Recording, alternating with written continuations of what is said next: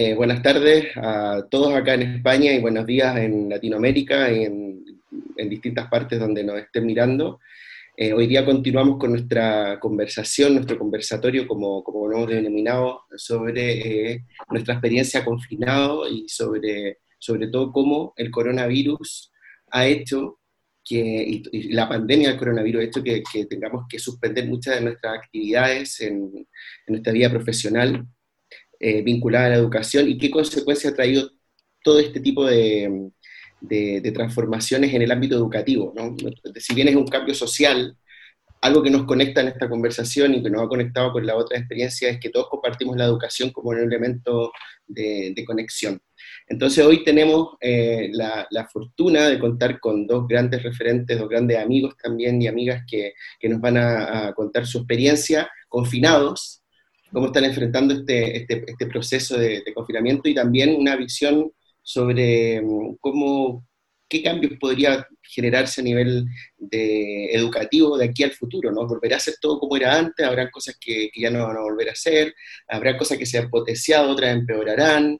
¿Cómo lo ven? Eh, básicamente conocer vuestra opinión y también la del contexto que se sitúa, ¿no? ya sea Cristóbal eh, a quien presentaré a continuación en el contexto en que él está, en Valencia, pero también con lo que él conoce en Perú y Patti en Paraguay. Bueno, sin ir más, los presento directamente. Eh, hoy tenemos, a, como siempre, a Ezequiel Pacerón, el director de, de la ONG mm, Faro Digital, eh, que nos está acompañando, que junto a, a mí del Grupo Esbrina, Universidad de Barcelona, estamos un poco organizando estas conferencias.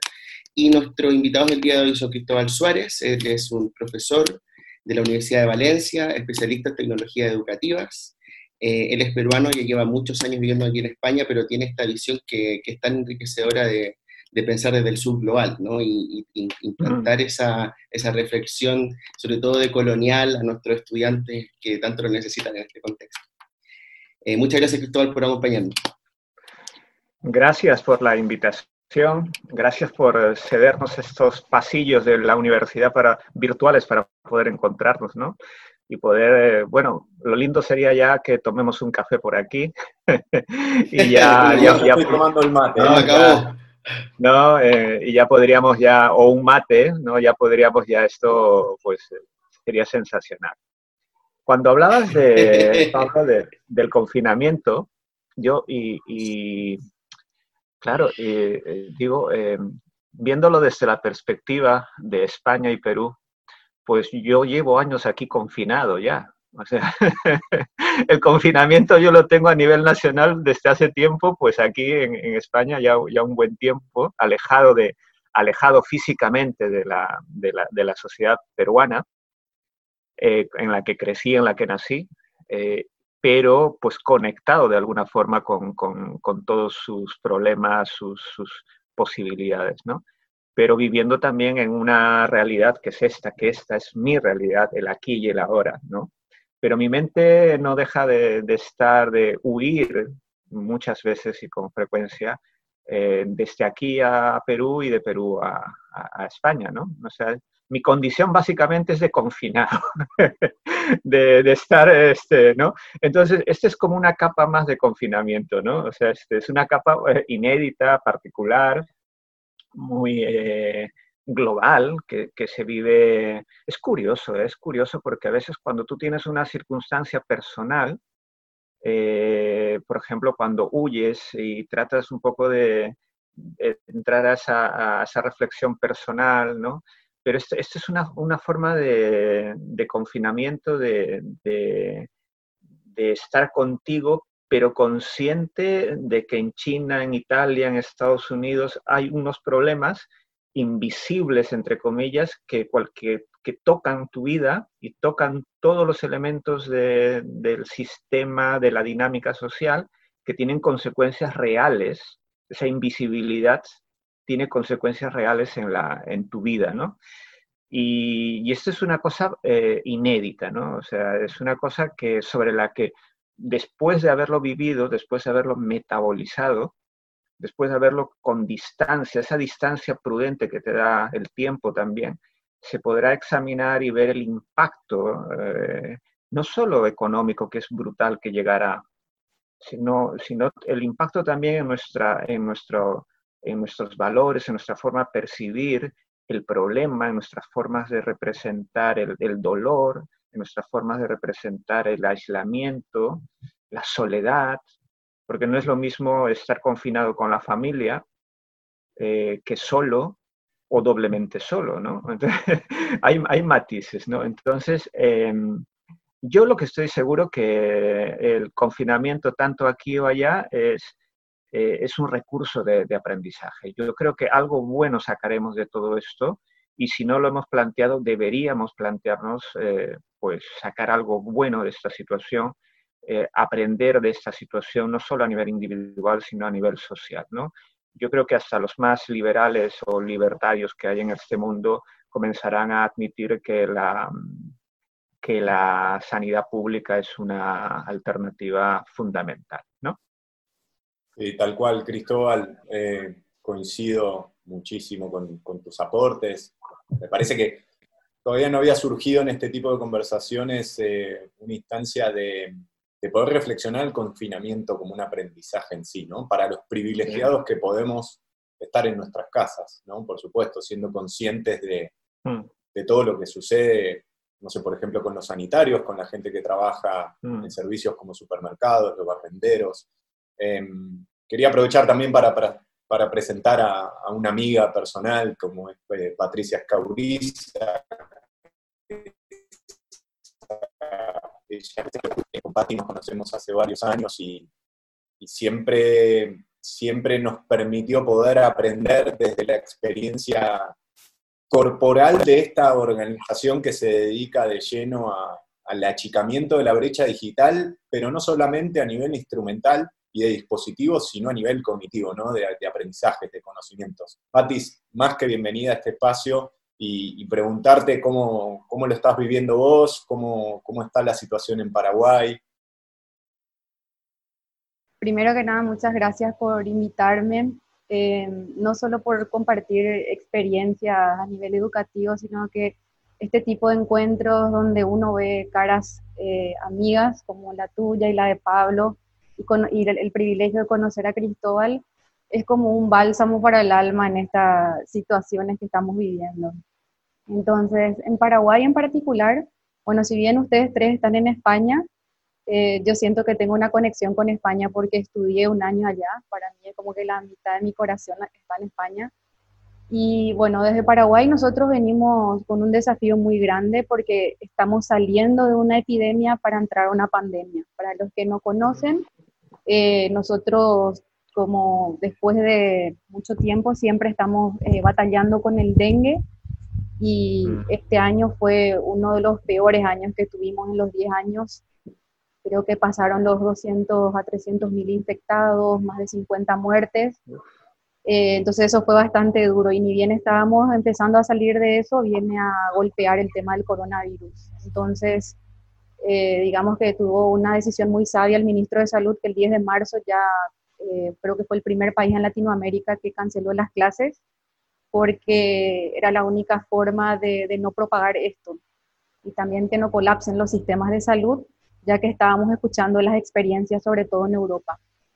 Entonces, eh, esa es una situación muy particular que estamos viviendo. Y por otro lado, así a nivel eh, personal, como, como veo esto, eh, claro, a nadie le gusta estar confinado, ni algunos estamos lejos de nuestras familias, mi familia está varada en Estados Unidos y no puede volver, bueno, menos mal están con mi, con mi hermana, pero porque ella vive allá, pero sí, da mucho a pensar, sobre todo que esta situación es una situación mundial en donde todos nos encontramos en el mismo escenario. O sea, esto no es algo que le está atacando solo a los países en vía de desarrollo o solo a los países del primer mundo, estamos como que todos en la misma situación, no discrimina raza, eh, clase social, entonces creo que se presta mucho a un momento a reflexionar, como estaban diciendo, y sobre todo cómo tratamos de encarar de forma positiva. Estar informados es muy importante, pero sacarle lo positivo a este encierro, cómo utilizamos sabiamente nuestro tiempo, qué podemos hacer eh, eh, para apoyar, para aportar y también uno a nivel personal, eh, cómo, cómo utiliza esto para, para aprender, como estábamos diciendo, y cómo, y cómo aprovechar esto de forma positiva, como dije. Eh, a, mí, me gustaría, me gustaría iniciar un poco, eh, una vez que nos han planteado su, su propio entorno y experiencia personal, que nos comentaran cómo están eh, trabajando desde el confinamiento. Es decir, qué, qué, desafíos han tenido, qué cosas, por ejemplo, han sido sorprendentes o sorpresivamente interesantes, eh, qué, qué, los tiene más frustrados, tanto evidentemente desde el punto de vista personal, pero sobre todo a nivel profesional, ¿no? Siguen trabajando, siguen haciendo clases, siguen conectados con la energía, con las escuelas. ¿Cómo lo están haciendo, Cristóbal? El, hay, hay, una cosa que, Patti, antes me gustaría destacar, que el tema del, del COVID es una especie de igualadora del mundo, ¿no? Porque ha igualado pobres, ricos, eh, blancos, negros, azules, verdes, eh, todos, ¿no? Es una igualadora de, de la circunstancia, ¿no? Entonces, eh, esto también es una lectura global, es una cosa muy particular, muy particular, ¿no? Cuando hablamos, por ejemplo, de la economía global, de las comunicaciones en red, eh, lo, lo, enunciamos, pero no lo vivimos, ¿no?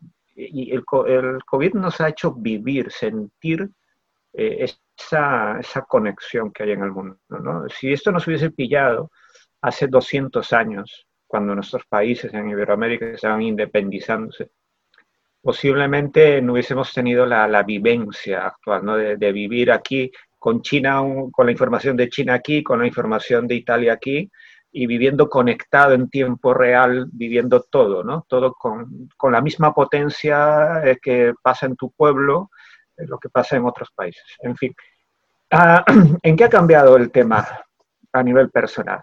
Eh, mi hábitat, mi lugar de estar se ha convertido en el lugar de ser. o sea, este, eh, habitar es, es, ser ahora, ¿no? O sea, este, eh, tienes que disponer eh, tu vida en una geografía más concreta, reducir, vi, vivir con lo mínimo. Yo, yo, a mí me gusta, por ejemplo, esto lo comparo con una situación muy particular. Por ejemplo, este, yo he hecho el Camino de Santiago dos veces eh, y el Camino de Santiago es una bonita experiencia, independientemente del tema religioso y todo, pero es una bonita experiencia porque vives con lo mínimo para, un, para caminar, para avanzar, para, ¿no? vives con, con, lo mínimo, menos es más. Entonces, estamos viviendo en un sitio muy concreto, definido por, nuestra, por, el, por el espacio físico, pero tenemos una particularidad, ¿no? Que vivimos eh, conectados con, con, otras personas, ya sea por teléfono, con las noticias, con internet y muchas otras cosas. O sea, es, es y no es, ¿no? Entonces, eh, lo único que no puedes hacer, si no tienes la suerte de tener una terraza grande y que te pegue el sol, yo me estoy volviendo blanco ya. no, mentira, mentira. Y, y, este, pero lo que pasa es que eh, han cambiado muchas cosas, ¿no? Extraño mucho dar clases, es una de las cosas que, que me gustan mucho, porque la, las clases, el, el interactuar, el, el, el, conversar con los alumnos, eh, el estar con los colegas, el, transitar, el, viajar, el caminar, el correr, correr, por ejemplo, es una de las cosas que extraño más, porque a mí me gustaría que si dan una norma que, diga, que digan, este, oye, ya que está rebajándose el tema, pueden ir a, a, correr, a hacer footing, yo encantadísimo saldría como un perro que no, que no ha salido durante semanas eh, moviendo la cola, eh, saldría feliz a correr.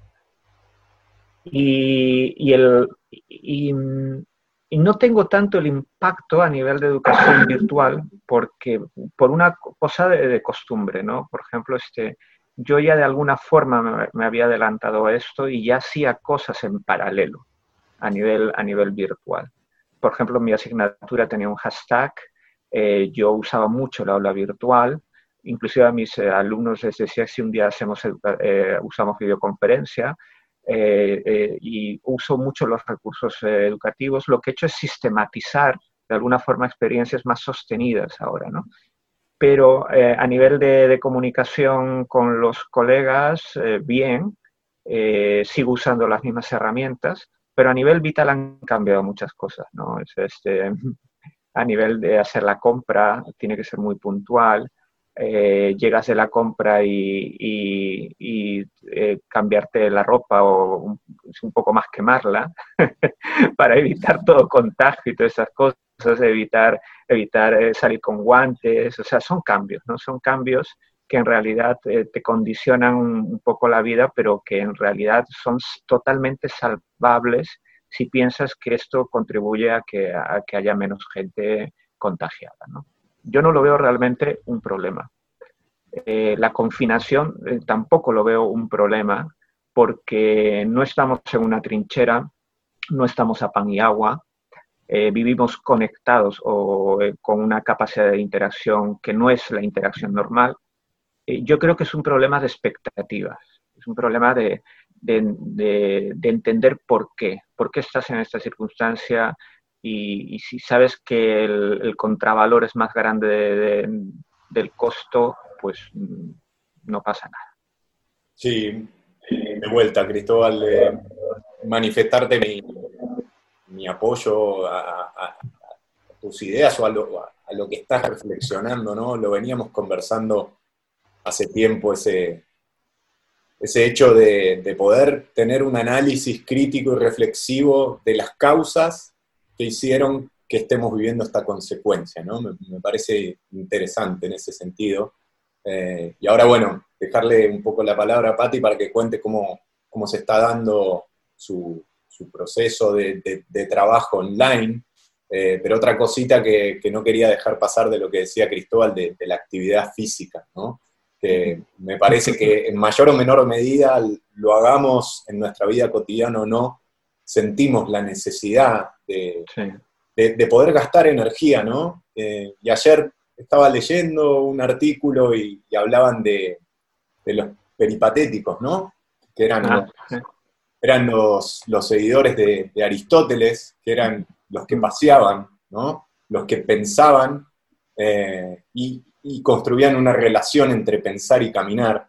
Y, mm. y luego de verlo, empecé a decir, bueno, voy a empezar a caminar por la casa mientras pienso cuestiones y les dejo ahí como una, receta que en mi caso funcionó, por lo menos ayer, hoy la voy a volver a repetir. Tú, tú paseabas por la casa esperando que vengan los psiquiatras, ¿no? Exactamente, exactamente con, el móvil abierto para que llegue el llamado. A ti. Sí, bueno, eh, eh, pasando ya a la parte laboral, pero antes me quedo con esa idea de Cristóbal de que con lo poco que podemos vivir nos damos cuenta ahora y valorar lo que tenemos, los recursos. Y respecto al ejercicio, hay muchos ejercicios online que podemos aplicar desde la sala, así que yo estoy con eso como para no perder la actividad física.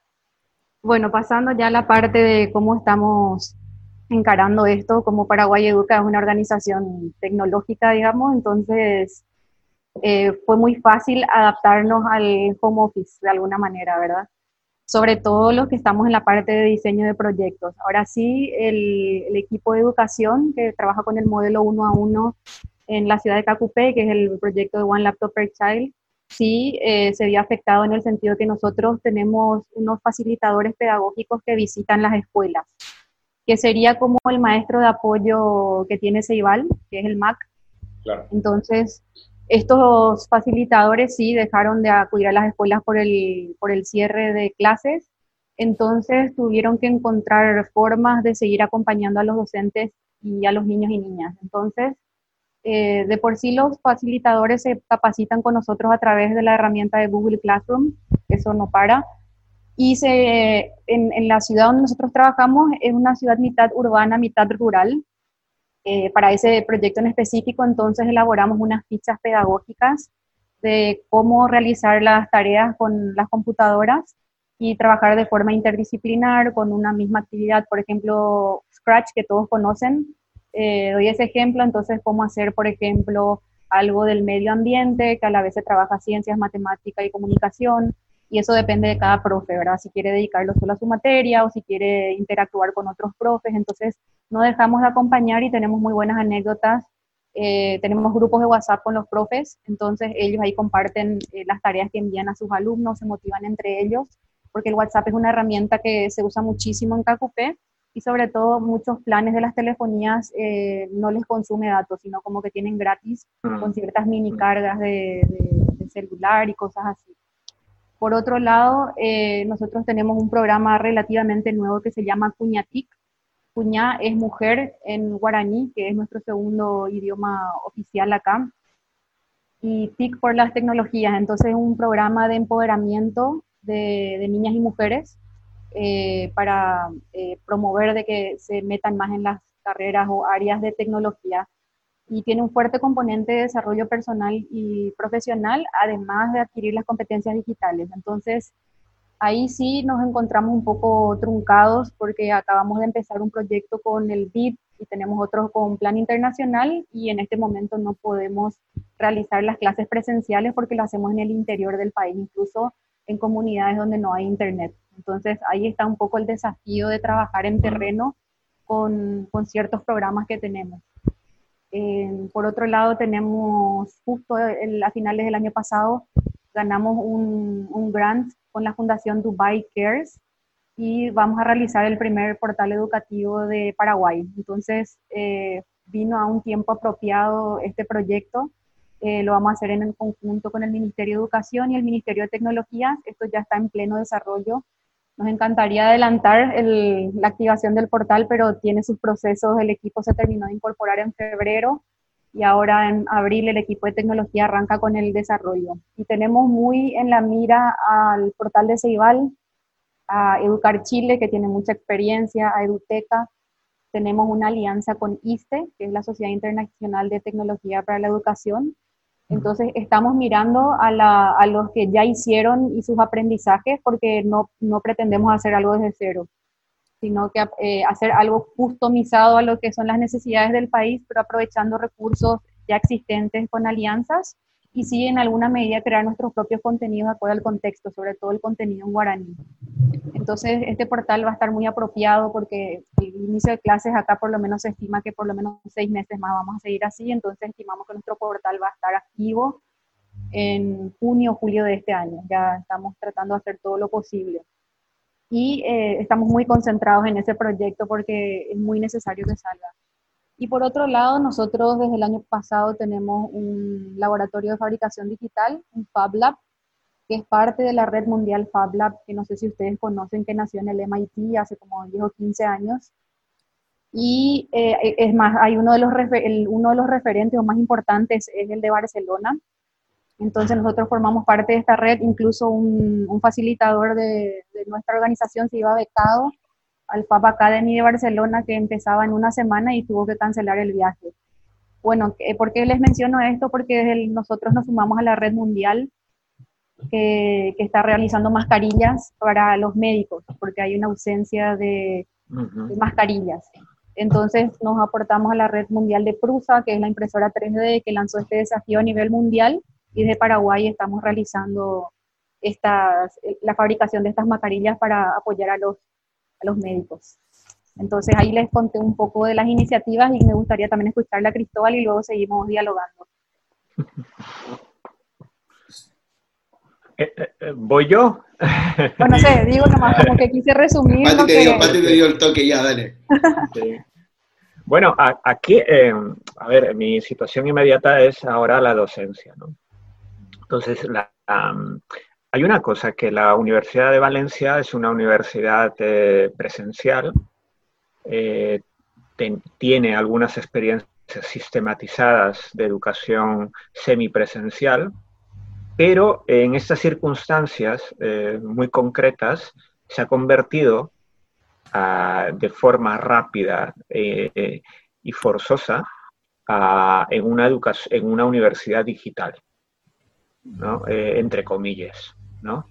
Eh, de, de, esa misma forma, por ejemplo, eh, yo tengo, soy profesor de, de trabajo fin de máster de la Universidad Oberta de Cataluña y no se ha sentido, obviamente, no se ha sentido la crisis del coronavirus en la educación. Entonces, En la educación en la Universidad Oberta de Cataluña, pues siempre se ha sido virtual desde hace más de dos décadas y eh, pues eh, frente a la crisis de sanitaria no hubo crisis en la experiencia educativa. Se, sigue, se sigue el modelo y tal.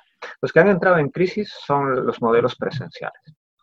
Entonces, aquí aparecen dos planos, ¿no? El, plano de la, del solucionismo tecnológico de alguna forma, ¿no? Y, y del pensamiento educativo más integral. Entonces, em, hay un conjunto de, conceptos, experiencias, de movimientos, educación abierta, este, em, eh, pedagogía digital, diseños educativos con tecnología, tecnología educativa, que tienen un gran desarrollo, una base empírica, eh, un trabajo sostenido, líneas de investigación, grupos de investigación, que de alguna forma trabajan estos temas, ¿no? Y por otro lado, ha surgido la necesidad de encarar, de resolver un problema inédito que es atender la, educación formal con tecnología. Y ahí es donde se ha implementado una serie de cosas. Entonces, eh, de forma, estamos en ese estadio, es decir, estamos en el estadio de que estamos cambiando de actividad y nos estamos volviendo eh, digitales a la fuerza. ¿Y qué ocurre en ese, en ese, en ese marco? Por ejemplo, en la descripción que hace Patti, a, mí me, me, parece que hay, y, lo, y, como tiene Ceibal y como otros programas más o menos eh, este, con presencia en Latinoamérica de educación tecnológica, lo que ocurre es que eh, tienen una, no tienen una solución circunstancial a eh, al, hecho educativo, sino que han venido trabajando ya eh, en este aspecto, reconociendo que la, el ámbito, eh, la tecnología, puede ser una, una variable muy importante en la educabilidad. Entonces, hay un trabajo sostenido, hay experiencias y todo. El, el, problema es que a nuestros sistemas educativos nunca creo se han creído la idea de que eh, la educabilidad, eh, la educación pueda eh, de alguna manera desarrollarse a distancia o de forma online. ¿Por qué? Porque especialmente en Latinoamérica pensamos en principio que la educación a distancia es una educación de segunda clase, que no es propiamente la educación porque tenemos el estándar de la educación presencial como criterio de calidad. Es decir, nosotros creemos que la presencialidad, que forma parte también de nuestra cultura, eh, y ahora voy a poner un ejemplo, eh, eh, es, lo básico, lo esencial, lo cómo debe de ser una experiencia educativa. Entonces, nosotros tenemos en, en el fondo una idea sobre cómo aprender en la escuela. Y esa idea de cómo aprender en la escuela es una, es una idea, aprendes con un profesor, con unos materiales, sentado y en una relación dialógica básica, donde no hay interacción social, sino básicamente hay, eh, pues, este, se, traslada información. Y hay, un y hay códigos, moral, códigos éticos, hay jerarquías de poder, hay culturas, instrumentos, etc. Entonces, esa, esa noción de aprendizaje, de cómo nosotros aprendemos en la escuela, se ha visto trastocada. Se ha cambiado el entorno, se ha cambiado la forma de interacción, la forma de comunicación no es verbal, eh, es textual, necesitas otros recursos, necesitas otra dinámica, otra percepción del tiempo, etcétera, etcétera.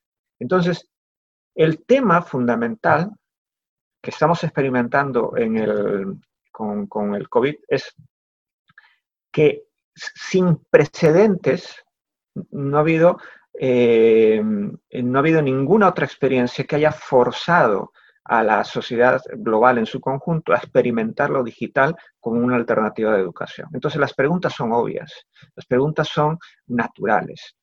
Por ejemplo, preguntas como tan básicas como, ¿esta experiencia em, es mejor o peor que la experiencia virtual? Estamos viviendo no es un cambio simplemente de, una tecnología por otra, sino un cambio cultural en la forma de, educar. Entonces, que tiene que ver con eh, dinámica, reconocimiento de dinámicas particulares, de materiales, de formas de comunicación, de, gestión del tiempo, de entornos, de la circunstancia personal y, todos estos elementos. Por ejemplo, en, la Universidad de Valencia, aunque eh, los chicos, los mal llamados nativos digitales, que en realidad no existen nativos digitales, la, etnicidad, la etnicidad digital no es una condición, de, no está generada por el nacimiento, sino básicamente por lo que tú llegas a aprender o no eh, eh, no hay nativos digitales, sino hay personas competentes digitalmente o no.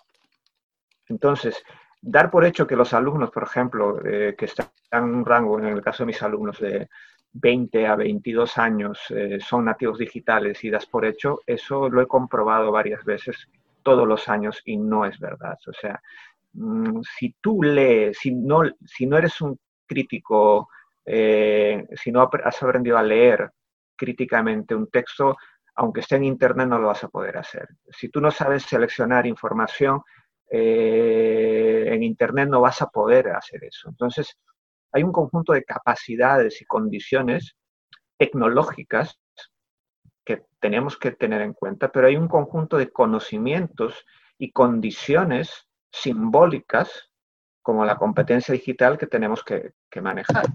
Entonces, no dar por hecho de que esto se sabe, de que ellos, eh, por el hecho de haber nacido en un periodo, van a manejar el aula virtual de, una forma, pues, eh, óptima. Y esto, y, las actividades eh, también varían muchísimo, ¿no? Entonces, y esto pasa también con el profesorado el, profesorado no está habituado a esto, ¿no? hay, mucho, hay inclusive la gama del perfil es amplio, ¿no? Porque tú tienes profesorados que hacen todo con tecnología y otro grupo que hace todo sin tecnología, ¿no? Como estos que le llaman los, este, la tecnofobia y la tecnofilia, ¿no? Por un lado, ¿no? O sea, tienes ese, ese grupo y en, ese, en esos extremos hay, hay, hay grises. Entonces, em, hay muchos profesores que ahora así sean este, adeptos o no, han tenido que encontrar en la tecnología alguna alternativa para seguir trabajando, para seguir educando o dando clase, que hay, hay diferencias. ¿no? Entonces, eh, quieras o no, un profesor, cualquier profesor, está encontrando en la tecnología y en el diseño pedagógico con tecnología una alternativa para seguir educando y es un punto de inflexión en el desarrollo de la educación online. Sí, a ver, Cristóbal, retomo un poquito este, este tema de, ya veníamos viviendo un poco, todos los que estamos trabajando en tecnología educativa eh, y demás, este, este desafío de incorporar lo digital como, como herramienta, ¿no? poder crear estrategias pedagógicas para poder coexistir entre lo presencial y lo virtual, y un poco el análisis o, más bien a lo que nos empuja el, COVID es a, de repente tener que migrar todo lo presencial a lo virtual, ¿no? Independientemente de las competencias que tengamos o no. Em, hoy leía una nota de Jorge Carrión, que escribe para The New York Times en español, eh, y él planteaba que la biología y no la tecnología está acelerando la digitalización del mundo, ¿no? Como un virus que provocó una pandemia y que está multiplicando, él dice, exponencialmente nuestra dependencia de los dispositivos.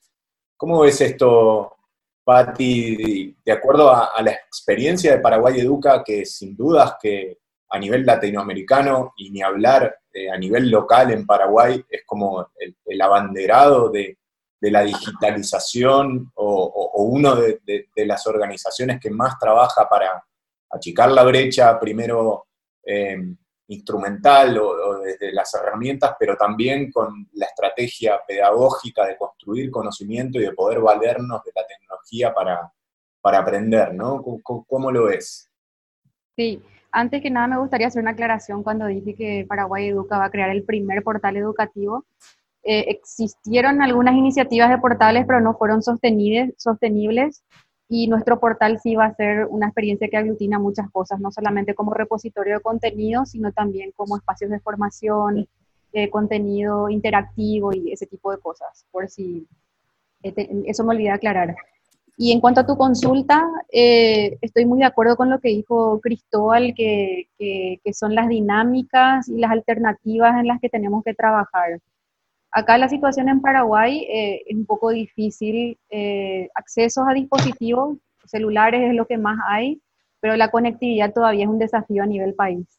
Existe una agenda digital que se tiene que empezar a implementar a mediados de año, donde planean conectar por lo menos mil escuelas pero a nivel país eh, tenemos muchísimos, muchísimas zonas donde no hay conexión a Internet.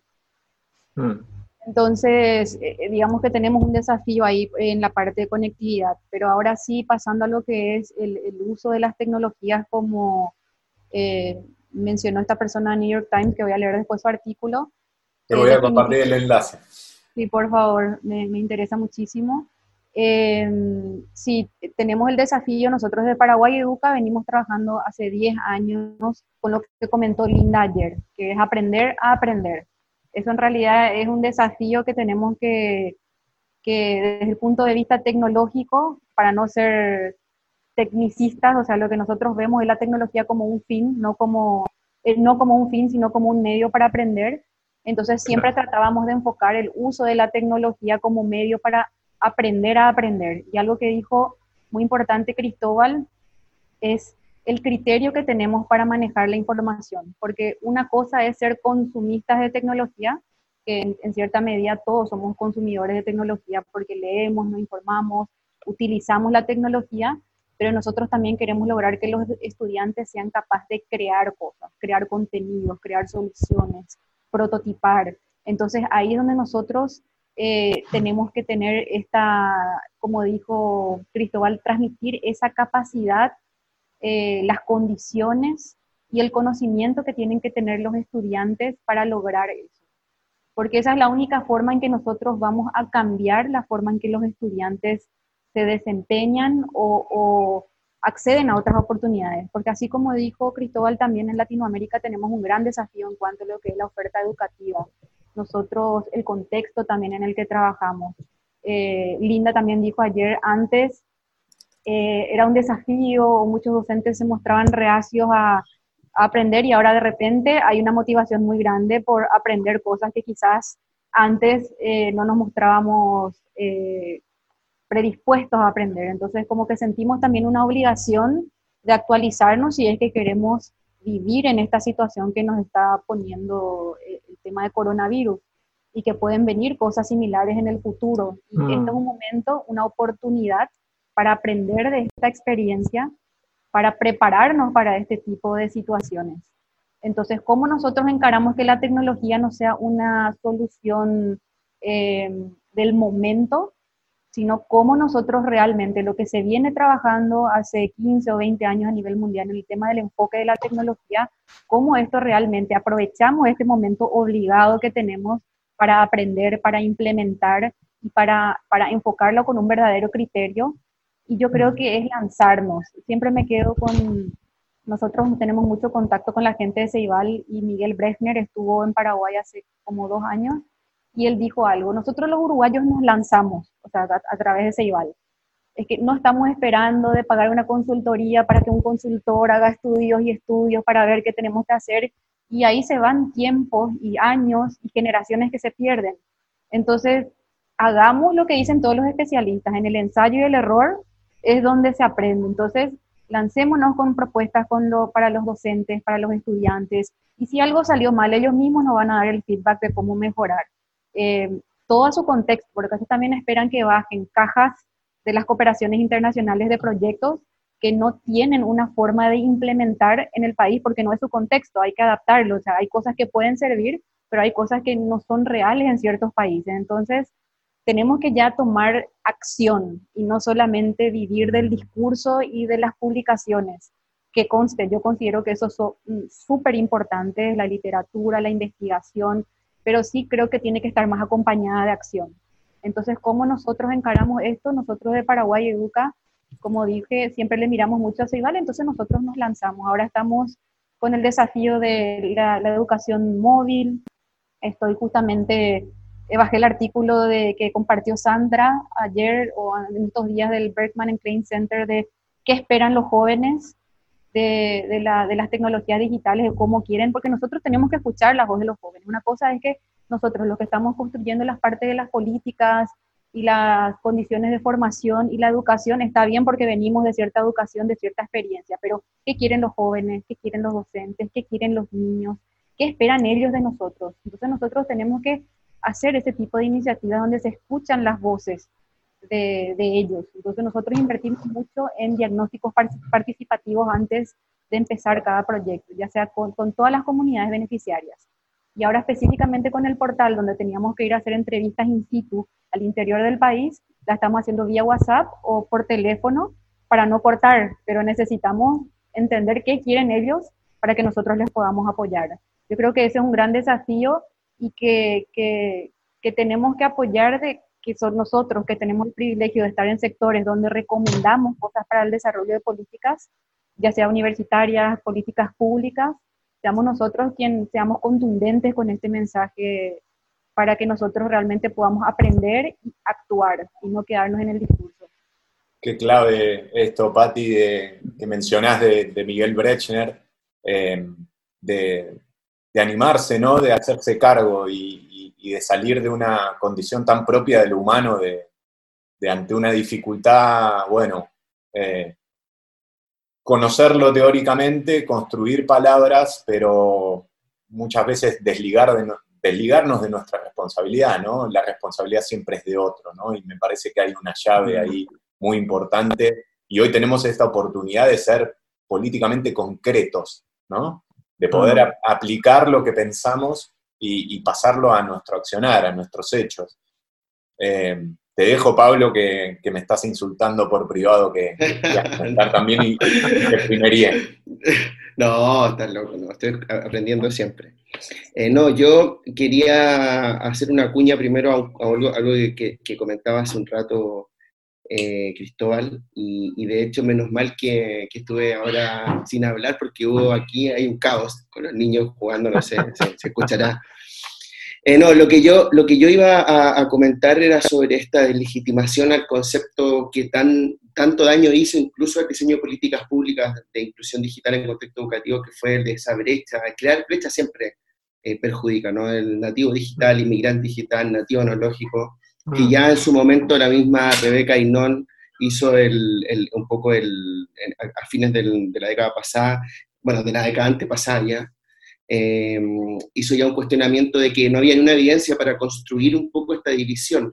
Yo lo experiencié particularmente eh, eh, investigando en la UOC, en la Universidad Berta Cataluña y en la Open University, donde yo hice mi tesis, trabajé con gente adulta, contrario a lo que a ti te pasaba, que tu observación estaba, o sea, tu reflexión estaba vinculada a las personas más jóvenes, a mí me tocó relacionarme con personas sobre 60 años, que se supone eran nativos analógicos, ¿no? De dentro de esta categoría, y evidentemente llegaban con cierto temor, ¿no? Un temor que también expresan ahora en esta, en esta era del confinamiento, de cómo me conecto ahora cuando hablo con la gente que no puedo hablar, que no sé usar el, bueno, el Skype ya es old fashion, ¿no? que ya no sé usar el House Party, el no sé qué y todas estas nuevas aplicaciones que hay. Y finalmente el, el propio estudiantado de la UOC, que por cierto eh, tú la conoces, tiene 60.000 estudiantes, es decir, no es una universidad que, que sea un experimento, ¿no? Claro. Esta propia institución eh, eh, tiene cerca del 80% de población sobre 40 años y un, cerca de un 50% sobre 50 años, ¿no? Y un porcentaje del 30% sobre 60 años incluso. Entonces, estamos hablando de, de, personas que durante dos, tres meses experimentan un problema de apropiación tecnológica, pero que al cuarto mes ya conectan. Incluso yo después entrevistaba a estudiantes que tenían 22 años y su criterio para seleccionar a sus compañeros de grupo, por ejemplo, con el cual hacer todo este, las PAC, como se les llama, nuestras pruebas de evaluación constante, todo este sistema era, era algo que el, el, elemento distintivo no necesariamente era la edad del compañero, sino el haber trabajado con él previamente, porque después de un semestre todo esto funcionaba con claridad. Entonces, creo que, creo que ahí tenemos un, un hecho, un hecho significativo. Están aquí, pero... Eh, tenemos un hecho significativo que creo que incluso, por ejemplo, para la para la propia generación más joven el hecho de estar confinado es una, una fase de, de, un desafío para el, limitar el acceso, el no, estar tan conectado. Es decir, hace poco, por ejemplo, la Sonia Livingston decía una recomendación casi de, médico, ¿no? Decía, eh, hay que revisar las redes sociales tres veces al día, ¿no? Eh, en base a la, experiencia del, Kids Online, ¿no? Tres veces al día en confinamiento de los niños, y era terrible para los jóvenes. Para los mayores eh, es casi el esfuerzo opuesto, ¿no? Pero al final encontramos con este confinamiento, como tú bien decías al comienzo de esta conversación, que era un nuevo espacio de aprendizaje, encontramos ese punto intermedio entre las generaciones con esta etapa. Sea, no solamente hay una unificación eh, global en términos de que es un fenómeno que afecta a todos los países, que requiere respuestas locales, pero que es un fenómeno global, sino que también en la casa, de una u otra manera, estamos apropiándonos en esta convivencia de las mismas eh, posibilidades de acceder a la tecnología y tal. Entonces, a partir de todo este horario, hago una pregunta a los dos, bueno, y a Ezequiel también, por supuesto. Em, si el mundo ya tiene cierta inequidad de base, ¿no? Eh, porque es verdad que esto nos afecta a todos por igual, pero hay una inequidad relativamente de base que ya existe. Eh, un fenómeno global como este, ¿qué va a generar? ¿Va a generar más inequidad? Porque claro, estamos pensando nos afecta a todos por igual, pero cuando termine esto, ¿qué? ¿Va, a reducirse esta brecha digital, económica, social, cultural o se va a ampliar? ¿Cómo lo, proyectan? Yo, yo, por ejemplo, antes eh, quería comentar una cosa porque me hizo pensar, Patti, sobre los temas y tu intervención también, Pablo. Era, eh, primero, por ejemplo, que para, o sea, ¿qué, ¿qué, vamos a aprender de esto? ¿Cómo normalizar el problema de fondo es, eh, si nosotros vemos positivo estas experiencias educativas con tecnología, esta es una oportunidad para normalizar esto que se ha forzado de forma, eh, circunstancial. O sea, hemos entrado al terreno de la educación digital forzados por un virus, que ahí también no sé, el tema no es biológico, porque un, es, biológico sería si fuese una bacteria, el virus más es un... no es de origen animal. Es viral, es viral. Viral, claro. Y no mueren los virus, sino que hay que destruirlos, ¿no? Porque no, no, son, no, son seres vivos. Y el tema es que, mm, eh, o sea, ¿qué vamos a aprender de todo esto, no? O sea, ¿cómo, cómo vamos a, eh, qué nos va a dejar, qué lectura nos va a dejar de la educación con tecnología esta circunstancia? Entonces, eh, lo comentaba contigo, este, Pablo, en otro terreno, te decía que tenemos casi dos décadas, un poco más de dos décadas desde que Internet se hizo masivo, ¿no? Que casi 25 años desde que Internet lo podíamos encontrar ya en nuestras casas, etcétera. Y pensábamos que sabíamos muchas cosas sobre esto, pero cuando nos ponemos en la circunstancia de enseñar y aprender, surgen las dudas, las inseguridades, y, otros elementos, ¿no? Entonces, el tema, el tema sería un poco, a ver, dices, va, vamos a, ¿van a crecer las, las brechas? Sí, habrá nuevas brechas. Por ejemplo, eh, ¿cómo, ¿cómo yo enfoco este tema? A ver, la tecnología es una variable del hecho educativo. Es una variable que se ha hecho significativa, pero es una variable más. Hay lugares donde es más importante para el aprendizaje no la tecnología, sino que un niño vaya desayunado. O es más importante que haya un enchufe a que haya un proyector multimedia. Entonces, ahí, ahí, eh, en esas circunstancias que Patti conoce y que yo conozco también eh, en mis carnes, lo he sentido porque yo soy de una región del sur del Perú quechua hablante, eh, bueno, hablamos quechua y castellano igual, pero a, 3.200 metros sobre el nivel del mar, donde el problema en muchos casos no es Internet, son hay otros factores. Entonces, el clima emocional de, en las casas, la alimentación, eh, los saberes previos, la cultura, el concepto de educar, muchas otras cosas. Y la tecnología, eh, es un elemento más. Pero ¿qué ha pasado con el coronavirus? La tecnología ahora se ha hecho una variable importantísima, se ha hecho más visible y más importante. Pero es un problema si ya antes en lugares donde no había tecnología era una circunstancia, ahora en lugares donde no hay tecnología se ha vuelto y, hay coronavirus, se ha convertido en un problema gordo, en un problema real, significativo. Tú, porque tú podías en tu pueblo seguir educando y enseñando con radio, con televisión, con o sin internet, y, y, era circunstancial. Pero en el contexto del coronavirus eso se ha convertido en un problema. No tener internet es privarte de la posibilidad de seguir educándote en el contexto del coronavirus. Ahí hay una brecha. La segunda brecha sería que tienes más tecnología en la casa que en el, que en el centro escolar. Esto pasa en Latinoamérica. En Latinoamérica hay muchos lugares donde hay más, perdona, donde hay más tecnología, perdón, donde hay más tecnología en el centro, en el centro educativo que en las casas. Y en Europa, países como Europa, hay más tecnología en las casas que en los centros escolares. Entonces, las oportunidades de educación, de resolver eh, eh, eh, digitalmente la educación en este contexto cambian de acuerdo a ese tipo de acceso. Donde hay más tecnología, ya la brecha no es de acceso, sino es competencial. Entonces ahí aparece otro elemento. Ahora, otro, otro, otro escenario. Si tienes tecnología, si tienes esa oportunidad, entonces ahí ya aparece el tema de el conocimiento. ¿Cuánto conocimiento tienes tú para aprovechar ese tema? Ya no el tema de la competencia, sino el tema del modelo, el modelo, de, la forma de representar la educación con tecnología. Y ahí un punto para cerrar el tema de, Patti comentaba una cosa, ellos quieren, no quieren ser solo un repositorio de, recursos, sino una comunidad, es decir, una comunidad como un punto de encuentro de la interacción, no solo de acceso a la información. Entonces, eh, la tecnología depende mucho, de, depende, eh, no es neutral, pero tampoco es, eh, pero puedes tú tener un marco de representación para usarla. Es decir, puedes hacer, usarla en el sentido de acceso en el sentido de generar interacción y eso de alguna forma está condicionado por tu modelo de representación y por tu idea educativa. Si tú crees que educar es diseminar información, pues harás lo mismo con o sin tecnología. Pero si educar crees que es eh, que el valor de la interacción, el valor del trabajo cooperativo y otras formas de relación son importantes, pues primará en tu selección tecnológica. ¿no? Entonces, sí va a haber brechas.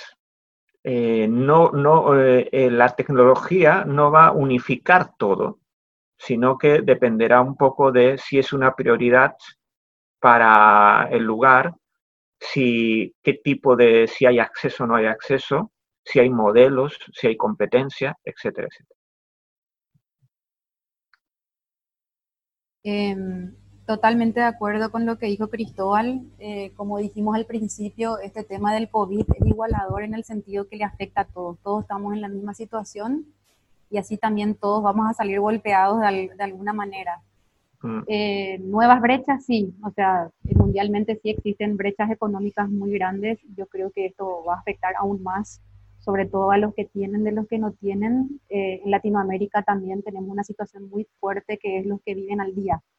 Entonces, los que día a día tienen que ganarse la vida y ahora no están mm. pudiendo salir a trabajar. Generalmente. Claro, una, una cosa, y solo para complementar, es que eh, creo que es importante aclarar que, claro, aquí en España a veces estamos pensando en una realidad que está centrada en el confinamiento, en estar aburrido, eh, sí. si bien hay, hay muchos autónomos, pero afortunadamente se ha logrado una solución temporal por tres meses para que haya cierto financiamiento por un periodo para cubrir los gastos esenciales, lo que igual no es suficiente, pero en cierta medida aliviana. Pero claro, nos enfrentamos también a, la realidad latinoamericana donde no es llegar y pensar en un, confinamiento total en uno, dos, tres meses. ¿no? Totalmente. Y si bien hay iniciativas de gobierno ahora que por tres meses van a dar un, un aporte económico, pero que es prácticamente un tercio de lo que sería un salario mínimo, estas personas, eh, y generalmente en el interior del país, tienen eh, una familia grande, son de familias numerosas. Entonces, ¿cómo mantener una familia numerosa con un tercio de lo que es un salario mínimo? Entonces, yo creo que esa brecha es muy importante y, no dejar de pensar en cómo se afecta a esta población, porque estás con una, con una incertidumbre o seguimos con la cuarentena para que el virus no se esparza, pero hay gente que va a estar muriendo de hambre prácticamente. Entonces es una situación grosa la que estamos pasando. En cuanto a las brechas educativas, eh, como dijo Cristóbal, yo creo que acá depende de la prioridad que tengan o qué prioridad tengan los gobiernos a partir de ahora de ver de cómo ven ellos la inversión en la tecnología, eh, no como, como dije hace rato, como una situación inmediatista, sino como de cómo de esto aprendemos para que realmente sea sostenible y tengamos una oferta de acceso a todos, porque así como dijo Cristóbal, hay lugares donde en la escuela hay más acceso, hay lugares donde en la casa hay más acceso, pero hay lugares donde no llega y tiene que primar en donde no llega, porque o si no, nunca vamos a poder igualar la situación educativa. Es un desafío, no se va a poder lograr inmediatamente, pero sí las autoridades trabajan eh, de forma conjunta, tendrían que poder construir esa agenda y actuar. Y mm, sí, también veo el desafío del docente. Donde haya acceso a las tecnologías, eh, hay una brecha también en el sentido del criterio que tiene el docente para manejar la tecnología y enseñar. Entonces hay un desafío, como dijo Cristóbal, de capacidad. ¿Qué capacidad tiene ese docente para realmente enseñar bien a sus estudiantes a utilizar la tecnología? Porque la tecnología es fantástica, pero también puede ser un peligro si uno no le enseña a los jóvenes a ser verdaderos ciudadanos digitales a cómo comportarse en las redes, eh, al, usar, al usar la tecnología, la ética que tenemos que tener en línea y fuera de línea, y también de cómo interactuamos con nuestros amigos y familiares con el uso de la tecnología en cuanto a fotos, videos, información que se comparte y todo tipo de, de cosas. Entonces yo creo que se viene una brecha grande en lo que es la ciudadanía digital misma. Es que tenemos mm. que reforzar la capacitación de los docentes en ciudadanía digital para que ellos realmente con lo poco o mucho que tengan de tecnología sepan utilizar, porque si bien hoy día los niños aprenden de los docentes y los docentes de los niños son facilitadores, el rol del docente nunca se deja de ser prioritario en el sentido de que son los que le dan criterio a la educación. Entonces, y para finalizar lo que dijo también Cristóbal, acá tenemos que fortalecer las comunidades de aprendizaje. Tenemos que fortalecer eso y que todos se sientan parte y, ver cómo nos unimos entre todos eh, a empujar esta, este barco, a, a navegar juntos. Sí. que eso una cosa, déjame puntualizar una cosa pequeñita para, devolverte, para devolverte la de antes. Eh, una cosa que quería eh, relacionar, justamente hacer un poco de pensamiento abstracto con lo que pasó ayer, ya que estamos terminando un poco la conversación, llegando al final. ayer Linda Castañeda decía que mm, siempre se había cuestionado el sentido de, ella misma como especialista en tecnología educativa y ahora con el coronavirus y con el confinamiento le ha encontrado un montón de sentido. ¿Te ha pasado un poco a ti algo así, Cristóbal y Patti? Eso es lo primero. Y lo otro es que otra, otra cosa muy interesante que nos dijo ayer eh, Martín de, de Ceibal, y que, que bueno, fue, fue, tremendo. Yo incluso puse un tweet porque en realidad me pareció una, una frase muy, muy, muy significativa. Él decía que en estas situaciones se ve la importancia de apostar por una política pública sostenible en el tiempo como Ceibal, lo, porque lo que ha permitido que el profesorado, por ejemplo, eh, o, que, o que en el confinamiento la escuela esté más preocupado de no descuidar el vínculo entre familia y escuela, por sobre estar preocupado de cómo los docentes van a enseñar a través de herramientas digitales, porque ya lo están haciendo hace 10, 13 años en Uruguay, ¿no? Están trabajando ahí, ya están conectados, ya hacen el inglés, por ejemplo, inglés para todo, eh, el plan de inglés de, Ceibal ya es digital, eh, el programa, el, el, la PAT, de matemáticas, lo mismo, lo hacen de manera eh, asincrónica, es decir, ellos han tenido una política pública de trabajo que ha permitido que la escuela cumpla una función de socialización y de vínculo en este confinamiento eh, con la comunidad, con la familia. Por ejemplo, ayer eh, Martín hablaba de incluso de como un ente que supervigilaba o cuidaba situaciones de violencia doméstica contra los niños, violencia doméstica entre las parejas. O sea, e, e, era tan natural el desempeño eh, pedagógico por la acción docente a raíz del trabajo que lleva haciendo Ceibal en el tiempo, que la escuela podía cumplir esa otra función sin generar un estrés por la situación de confinamiento. Sí, ahí como para hacerles el, puente, porque me parece que arrancamos hablando un poco con, un aporte que hizo Cristóbal de acuerdo a, esto de, poder reflexionar en, las causas que, nos llevaron a este momento y, con lo último que venían hablando ambos de acuerdo a, las respuestas políticas, ¿no? Eh, en cuanto a, lo que ayer Martín mencionaba, eh, nos gustaría poder cerrar con, este tipo de reflexiones, ¿no? Cómo, desde la política, cómo desde el sentido comunitario, cómo desde las respuestas desde el humano, ¿no? Que, somos todos y todas, podemos eh, aprovechar para aprender de todo esto que nos está sucediendo y poder diseñar mm. lo que se viene, ¿no? Mm. Yo, creo que este tema pasa por la política, y una política con mayúsculas, ¿no? No, no, de partidos políticos, sino de una política de Estado. Pero una política de Estado o sea, que ayude a pasar de la circunstancia educativa generada por el virus ¿eh? a una práctica sostenible, a una, a una práctica eh, este, eh, enraizada en el concepto mismo de lo que es la educación, no solo lo escolar.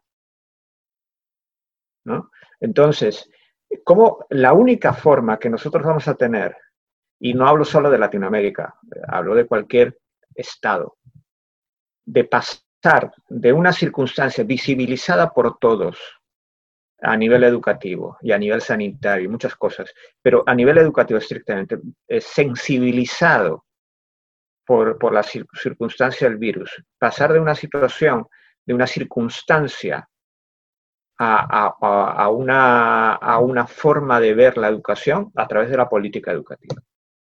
Pero una política educativa que atienda estas brechas, por ejemplo. Estas brechas tienen, a ver, Em, por más diseño educativo que tengas y por más concepción de competencia digital que tengas, si no hay acceso, no se va a poder hacer nada. O sea, el tema digital no es un problema, será un mayor problema. Entonces, eh, el acceso es un punto básico del que hay que partir. Y eso se resuelve eh, cableando, eso se resuelve eh, con infraestructura. El otro nivel es el nivel de las competencias, el nivel del de el formato, el uso. Y el otro, el otro nivel es el del diseño. Ya, ya estás hablando de una mirada mucho más integral, ¿no? Entonces, eh, yo no creo em, pasar de la circunstancia a la política es, va a ser fundamental. Y esto tiene que haber una mirada integral de fondo que nos permita aprovechar, que yo creo que ese será el mejor aprendizaje, es decir, Oye, eh, ¿qué hemos hecho, qué hemos aprendido de todo esto? Fíjate que hemos aprendido que eh, las posibilidades de educación son plausibles y reales, no solo como no solo como un remedio circunstancial, sino que pueden ser una alternativa para la educación en general. ¿no? Y esto es, yo creo que si no sacamos esta lección de esta experiencia, cuando nos llegue el próximo virus vamos a tener la misma debilidad.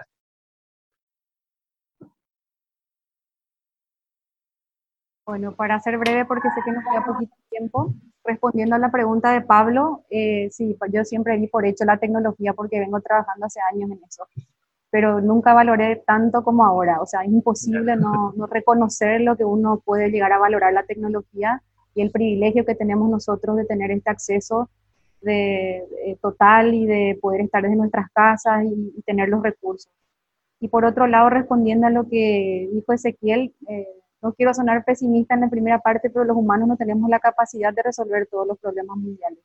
Tampoco podemos esperar que el gobierno resuelva todo. Entonces, lo que sí podemos hacer es que cada uno se sienta protagonista de su sector y ver qué puede hacer. Y también tratar de transmitir esa visión a todas las personas, a todas las comunidades, a, los chicos, a los jóvenes, que nosotros como personas tenemos que colaborar en esto. Podemos recibir apoyo de muchos sectores, pero si nosotros no somos el cambio o el agente de cambio que tanto se habla, eh, esto va a ser muy lento y difícil para todos. Y ahí hago énfasis otra vez en las comunidades de aprendizaje y, como, bueno, y destacando lo de Ceibal, yo creo que ellos no son solamente un ejemplo de Latinoamérica, sino mundial, de ser una política sostenida y que ellos ya se vienen preparando de, para esto hace mucho tiempo y, veamos cómo ellos hacen y aprendamos de ellos también y ojalá, como dice también Cristóbal, que, la política aprenda de esto y puedan también eh, hacer los mayores esfuerzos para aprovechar esta oportunidad de aprendizaje y encontrar soluciones sostenibles para la parte educativa con el tiempo. Bien, eh, nada, estamos súper contentos, muchas gracias, la verdad es que nos han dejado un material tremendamente interesante. un día, cuando pase esta, esta situación de, confinamiento, haremos, como decíamos ayer también, una especie de revancha, ¿no? A ver si pensábamos lo mismo ya desde nuestras oficinas, desde la playa, desde... así que nada, solamente eh, agradecer eh, a Cristóbal por su disponibilidad a compartir su experiencia y a Patti también eh, por, por, contarnos tu experiencia y los desafíos tremendos que tiene Paraguay como país. Estamos muy atentos a todo lo que vaya pasando y vayan haciendo. ¿Vale? Muchas gracias. Muchas gracias. Gracias a ustedes. Y ojalá pronto nos podamos encontrar en España a comer unas tapas juntos. Ojalá, es lo que más queremos, tener calor, por supuesto.